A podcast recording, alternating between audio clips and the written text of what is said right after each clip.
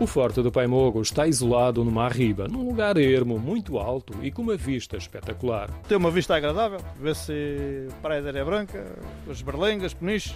A vista acho que é única. As Berlengas vê-se perfeitamente dali. Para sul, vai até? Consegue avistar Santa Cruz quando o tempo está bom, consegue avistar mais abaixo, praia, tipo Praia Azul. A conversa com Emanuel Martins foi na Praia do Paimogo, no final das arribas e onde se avista de forma imponente o Forte de Nossa Senhora dos Anjos de Paimogo, como também é conhecido foi construído há quase 350 anos.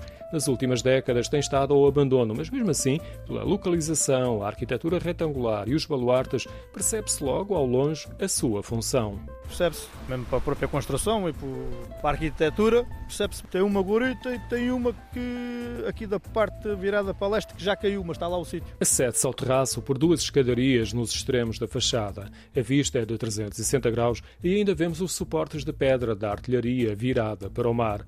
O objetivo era evitar o desembarque de tropas inimigas.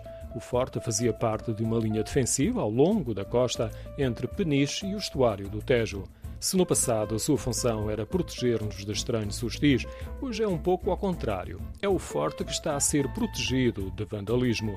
Trancaram as portas de acesso ao interior da fortaleza, onde existem cinco salões. Três seriam quartéis e dois paióis ou casernas. E Manuel Martins chegou a ver o interior. Encontrava-se tudo aberto. Podíamos entrar lá dentro, em qualquer lugar. Tinha salões só, não tinha lá mais nada dentro, só pedra e chão.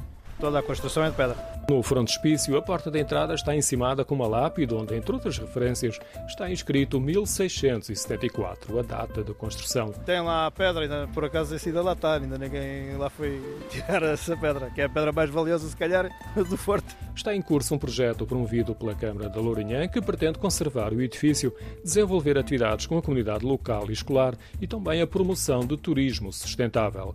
O Forte está classificado como imóvel de interesse público, não sofreu grandes alterações alterações arquitetônicas e é de estilo barroco.